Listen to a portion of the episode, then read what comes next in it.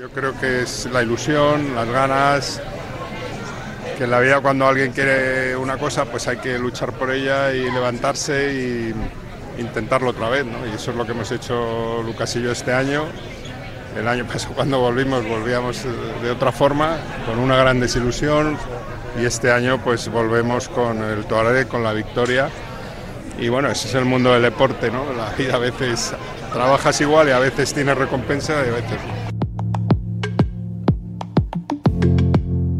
Carlos Sainz se coronó el viernes como campeón del Rally Dakar por cuarta vez a sus 61 años. El matador sigue engrandeciendo un palmarés ya de por sí histórico y que parece no haber cerrado. Con un tiempo de 48 horas, 15 minutos y 18 segundos, el madrileño acabó con más de una hora y 20 de ventaja sobre el eh, belga de Mibé y una hora 25 sobre el eh, francés Loeb. Sus segundos puestos en la primera, sexta y novena etapa han sido claves para tumbar a sus rivales a los que los problemas mecánicos les impidieron competir por el triunfo. Es lunes 22 de enero, recibe un saludo de Pablo Villa y hoy Carlos Sainz hace historia en el Dakar en Marca Daily, el podcast de Marca que te cuenta cada día la noticia más importante. Marca Daily.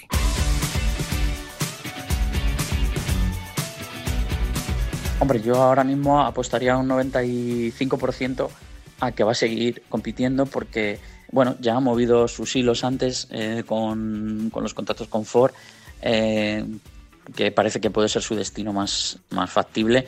Eh, pero sí que es verdad que a lo mejor hay un factor pequeño que, es el de retirarse con un Dakar, eh, con una victoria, vamos, en todo lo alto, como, como siempre sueñan los grandes campeones. De hecho, bueno, yo le pregunté a Peter Hansel el penúltimo día por eso y me decía, yo, yo, yo es lo que quiero hacer, quiero retirarme con, un, con un triunfo. y, sin embargo, ayer a Carlos le preguntaron esto y él dijo que, que en principio se, iba a retirar más bien o cuando fuese muy lento o cuando sufriera. Y ninguna de las dos cosas están pasando ahora, con lo cual yo creo que vamos a verle enfrascado en algún añito más. Vamos a hablar con Enrique Naranjo, enviado especial del Mundo Marca, sobre la victoria de Sainz y lo que nos espera en el futuro del madrileño, como acabamos de escuchar. Eh, Quique, fallaron algunos de sus rivales más directos, como luego Aliti ya, pero ¿la victoria es más mérito de Carlos o de mérito de sus rivales? Sí, hombre, el Dakar es verdad que es una carrera en la que todo el mundo siempre tiene algún problema. Eh, y luego también hay cosas que a veces no, no llegamos a saber, porque por ejemplo, la, primera rotura de la suspensión de Alatilla en la etapa de 48 horas, que es la que le elimina, pues nunca sabes muy bien si ha venido porque ha sido un fallo mecánico puramente o porque ha exigido demasiado al coche y, ha roto por eso. Entonces, bueno, los problemas hay que. En el Dakar siempre hay. Carlos también los ha tenido, recordemos, porque el, día que se queda sin ruedas, eh, pues perfectamente podía haber perdido la carrera, pero estaba el equipo para ayudarle y estaba porque lo habían planificado así. Entonces eh, hay que, hay que eh, tener en cuenta que, ellos también han sabido eh, escapar de los problemas, igual que por ejemplo en la estrategia de la etapa de 48 horas, en la que Sainz y Audi decidió salir más atrás, Alatilla decidió salir abriendo pista y le salió fatal. eso era una lección personal. Entonces, bueno, es cierto que en general lo han hecho todo bien y ha sido más acierto que fortuna. ¿Qué etapa señalamos en rojo como clave para la victoria de Carlos? Bueno, eh, es que una clave solo es esa pregunta se la hemos hecho también a él y decía que en el fondo casi todos los días son clave. Eh, yo por destacar, destacaría por ejemplo el, en la etapa 1 que eh, Sainz y, Cruz salen atrás porque en el prólogo se equivocan, dan más tiempo del, del que querían a los rivales y salen muy atrás y tienen que adelantar un montón de coches eh, más lentos, con el polvo, que eso siempre es difícil. Y realmente pues podían haber perdido tiempo, pero, pero al final le metieron casi 20 minutos a cada uno, a, todos los favoritos que iban por delante, que también tuvieron sus problemillas.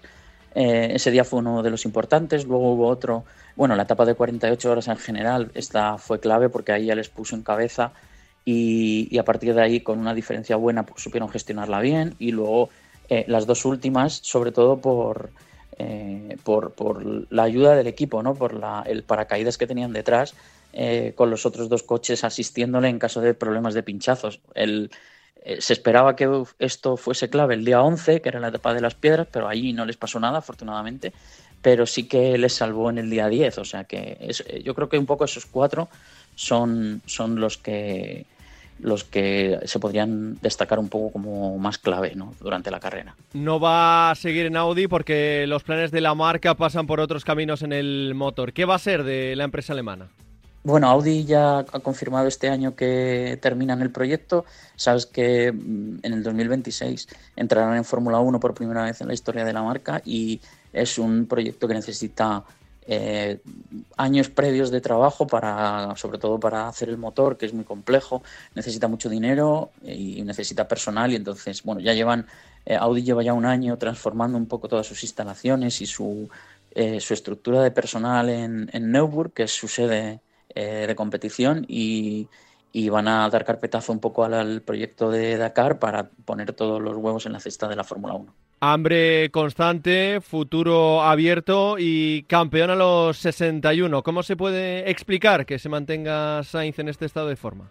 Bueno, pues porque al final eh, Carlos Sainz es un apasionado del automovilismo y, bueno, pues es lo que le mueve, ¿no? Eh, es un reto, supongo, cada, cada año, pues eh, poder verse eh, con, más de 60 compitiendo contra pilotos más jóvenes, como, bueno, por, a ver, es verdad que Peter Hansel y, y también son veteranos, pero Loeb no está mayor, eh, y con todos los nuevos que vienen, y, que es que sigue siendo rapidísimo. El, Dakar es una competición que se le adapta muy bien a todo, a su velocidad y a su experiencia, y, es verdad que los pilotos de Rally Ride, cuanto más experimentados son, mejores, son mejores. Y físicamente, bueno, pues se prepara muy bien y es verdad que también aquí en, en Arabia Saudí es un poquito menos eh, exigente físicamente porque no hace tanto calor como, en, como cuando se corría en Sudamérica. Pero bueno, aún así eh, es un, tipo de conducción que requiere también mucha intuición y claro, con, con 40 años a, tus espaldas de experiencia, pues ahí no te gana nadie. Y en la victoria, papel clave de Lucas Cruz, eh, su copiloto. Te pregunto, Quique, ¿por qué es tan desagradecida la figura del copiloto y qué peso ha tenido Lucas en este Dakar? Bueno, pues al final es verdad que la, figura de los copilotos es un poco desagradecida ¿no? en, en, los rallies, en, Rally Ride, porque eh, es claro, al, al tener que guiarte por un, por un roadbook eh, y pasar por un sitio en el que no has transitado antes, que no es como los rallies del mundial donde tienen reconocimientos, donde saben, eh, tienen notas, saben lo que hay delante, ¿no? Ahí los copilotos no cometen errores. Los errores los comete el piloto cuando se sale o cuando pasa demasiado deprisa por una curva o lo que sea. Aquí no, aquí el piloto está en manos de su navegante y, y ahí tienen mucha responsabilidad. Y cuando, cuando pues como ahora, eh, un piloto gana un Dakar, pues todos los, eh, todos los focos están sobre el piloto, pero no solo por ser Carlos Sainz, ¿eh? cuando, cuando es Loeb, pues lo mismo, Alatilla, seguramente haya mucha gente que no sepa quién es el copiloto de Alatilla y sin embargo es súper importante en los cinco Dakares que ha ganado. Entonces, bueno, es, es una figura un poco desagradecida porque es como los porteros de fútbol, ¿no? Solo aparecen cuando les meten un gol o cuando hacen un fallo. Eh, pero bueno, Lucas es uno de los mejores, eh, por no decir el mejor del mundo. Y, bueno, ahí está la prueba de que los cuatro Dakares que ha ganado Sainz han sido junto a él. Antes en Volkswagen tuvo otros copilotos y, no consiguió ganar. O sea que eh, en ese sentido la figura de Lucas es absolutamente clave en el triunfo de Sainz y sobre todo este año que ha hecho un, Dakar súper efectivo. No han tenido ningún fallo, ni, ni Carlos en el pilotaje, ni Lucas en, en la navegación. Y, bueno, sin su figura sería imposible que Carlos Sainz estuviera ahora donde, donde está. Carlos Sainz ya es historia viva del automovilismo, del eh, Rally Dakar y del deporte español, pero sigue demostrando que no ha llegado alcanzar eh, su techo. Hasta aquí una nueva edición de Marca Daily, un podcast disponible en todas las plataformas. Mañana más y mejor.